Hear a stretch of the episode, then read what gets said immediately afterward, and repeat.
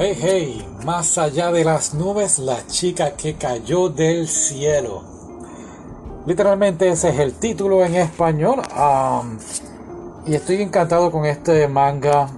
Eh, lo leí en, creo que fue en la revista Otaku USA hace varios meses atrás. No me atrevo a decir hace un año, pero más o menos. y pues antes de que terminara este 2021 quería terminar el manga. Y por fin lo terminé para mi sorpresa que tiene una continuación. Ya van por el volumen número 3 se acerca el número 4 y pues pues quería esperar el número 4 pero sale en marzo en marzo si no me equivoco. Así que no pues no vamos a hacer entonces rapidito el podcast y esperemos entonces que salga el 4 y si supera nuestras expectativas, pues hablaremos de más adelante. ¿De qué trata? Pues trata de este chico llamado Teo.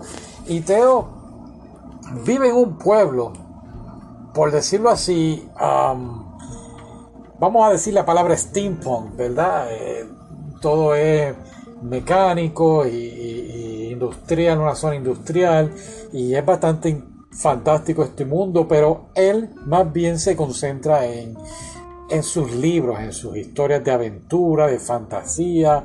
Le encanta todo ese tipo de, cuentos y, desearía vivir en una de esas historias.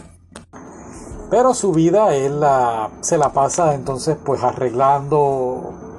Tiene como un hobby de, de arreglar cosas, bregar con herramientas, estar, pues no quiero decir basureros, pero más o menos en los basureros y buscando piezas para arreglar cosas su vida gira, da un cambio increíble cuando ve entonces a una chica que cae del cielo, no una chica, una niña que cae del cielo con alas y una de sus alas está rota, así que tío entonces Teo decide ayudarla y con sus habilidades, ¿no? Pues trata de construirle una ala, todo esto secretamente de todo la mayoría de los personajes en la historia.